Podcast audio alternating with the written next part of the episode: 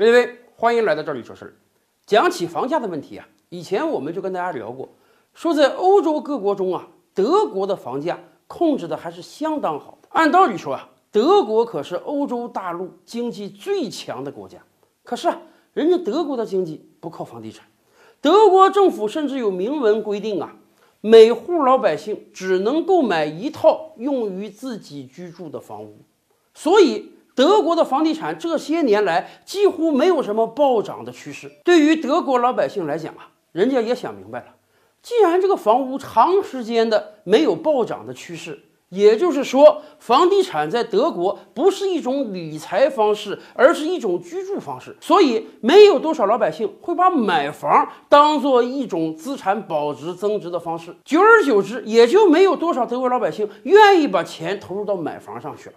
所以，长达几十年以来啊，德国房价相对是比较稳定的，以至于大把的德国老百姓啊都不愿意去买房。人家说了，买房有什么意义？我房子买了，这个房子在我居住的过程中，它并没有升值啊，我的钱并没有因为房产而增多，所以我还不如租房呢。租房多好啊，想到哪租就到哪租，哪里的房子新就租哪里的。而且，德国对租房者的保障也是很严格的。不是说你房东今天想撵我你就撵我走啊，我们是有严格的合同约定的，合同没到期，你想撵我走你也走不了。尤其在德国的很多大城市，年轻人纷纷选择租房而不是买房。可是啊，即便这么稳定的市场，最近也发生变化了。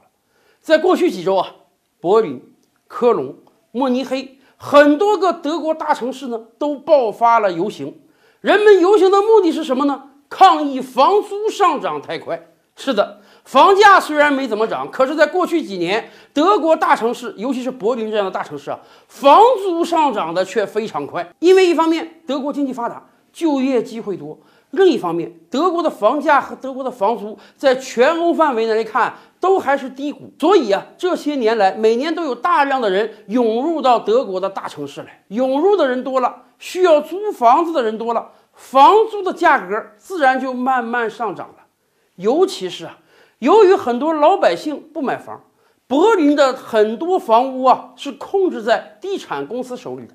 地产公司一看有利可图啊，原来你说租一千欧能租出去，现在租一千两百欧也能租出去，那自然要涨价呀。所以德国老百姓不干了，德国老百姓纷纷走上街头抗议房租的上涨。德国老百姓说。你这些地产公司，你们净考虑自己挣钱了，不考虑我们老百姓收入吗？凭什么过去十年之内就把房租上涨了百分之五十到百分之一百那么多？所以德国老百姓啊，给政府两个诉求，要不然希望政府严格立法，房租坚决不允许上涨。在欧洲很多城市啊，他们的核心城区确实是有这样的规定啊，房租。政府立定，政府定好之后，坚决不允许上涨。有人说，那你这样不是不市场经济了吗？不允许人家地产公司正常赚钱了吗？所以德国老百姓又给了政府第二个选项，说有没有可能啊？德国中央政府拿出钱来，向这些地产公司回购这些房屋，政府来持有这些房屋，然后政府定价租给老百姓。既然是政府定价了，那就得算政治账，不能算经济账了。